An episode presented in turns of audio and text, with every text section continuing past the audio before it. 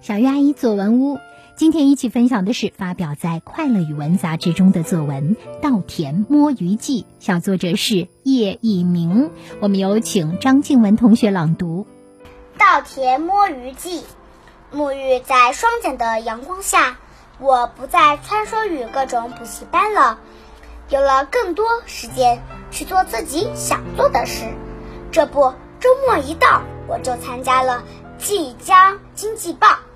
举办的小记者活动，来到美丽的德化云龙谷，体验稻田摸鱼。稻田里的稻子都被收割完了，只剩下一些稻杆。稻杆间不时有小鱼冒出水面，吐着泡泡，开始捉鱼。教官一声令下，我们就冲进了稻田。突然，有人大喊了一声：“这里有一条好大的鱼！”大伙儿纷纷淌着水过去，哗啦哗啦，稻田里的水一下就浑浊了。不好，鱼溜了！我们扑了个空，四散开去。我们继续在稻田里搜寻。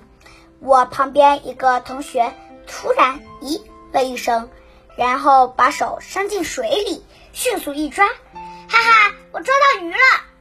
他把鱼高举起来，兴奋地喊道：“这可把我羡慕坏了！”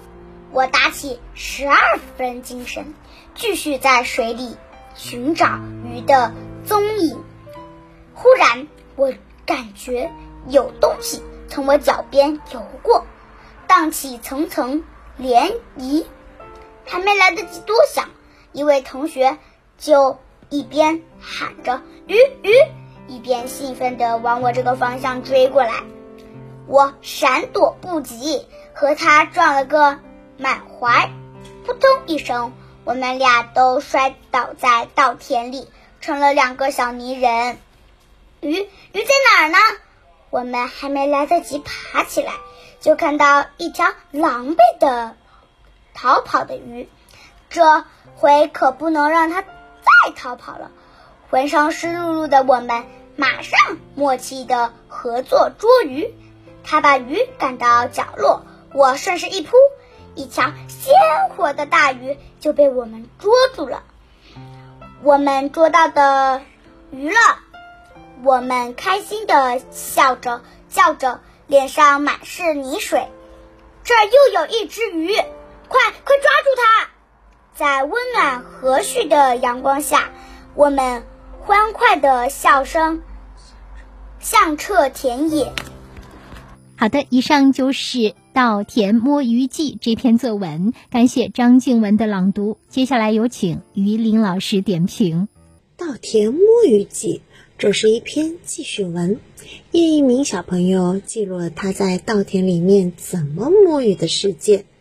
作文的开头呀，小作者用了开门见山的方式，点出。沐浴在双减的阳光下，我不再穿梭于各种补习班，用了更多时间去做自己想做的事情。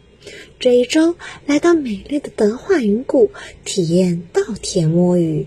这样开门见山的方式，可以让我们直接进入到所描写的事件当中去，也是一个很不错的开头方式。接下来的过程中，小作者就是紧紧围绕怎么样摸鱼，在这个摸鱼的过程当中会发生什么样有趣的事情呢？而展开的。开始摸鱼，教官一声令下，我们就冲进了稻田。这里的语言描写还有对我们动作的描写，“冲”字就已经把我们此时兴奋的状态写得淋漓尽致了。有的时候啊，我们表达一个人的心情，就是在于这些细节的用词之上。大伙们他纷纷淌着水过去，哗啦哗啦，稻田里的水一下就混沌了。瞧，他把这个现实生活当中的具体场景写得非常的生动，用了动作描写与声音描写。淌着水哗啦哗啦，我们继续在稻田里面。搜寻，我旁边一个同学忽然咦一声，然后把手伸进了水里，迅速一抓，啊，我抓到鱼了！他把鱼高举起来，兴奋地喊道：“瞧，这一次这个同学的摸鱼非常的顺利。所以小作者呢，在这里只是简单的进行描写。其实真正摸鱼有难度、有动作的是在后面的两个段落。所以小作者在这里设置了详略的安排。故事的紧张氛围开始了。”我打起十二分精神，继续在水里搜寻鱼的踪影。忽然，我感觉有东西从我脚边游过来，扬起层层涟漪。来不及多想，一个同学就喊：“鱼鱼！”瞧，生动的语言，准确的动作描写，让我们脑海中仿佛就浮现了这两个调皮爱摸鱼的小孩子形象。扑通一声。我俩都摔倒在了稻田里，成了两个小泥人儿。瞧，摸鱼可不是一件简单的事情哦。小作者呀，在这里设置了第次的失败。虽然失败，但是我们也可以感觉到，在这个过程当中，他们可是非常的欢乐呢。事情肯定不会一帆风顺。既然失败了，我们接下来来看看第二次，它又会发生怎样的惊喜呢？鱼，鱼在那儿呢！我们来不及爬起来，就看到一条逃狼狈逃跑的鱼。狼狈的鱼儿，看来这一回一定会成为我们的囊中之物啦！浑身湿漉漉的，我们马上默契的合作摸鱼。接下来，小作者的动作描写非常的准确。他把鱼赶到角落，我顺势一扑，一条鲜活的大鱼就被我们捉住了。我们捉到鱼啦！我开心的笑着，叫着，满脸是泥水。赶、扑、捉住这些动作描写，再加上语言描写，生动的将摸鱼的过程啊写得非常的有趣。最后一段。在温暖和煦的阳光下，我们欢乐的笑声响彻田野。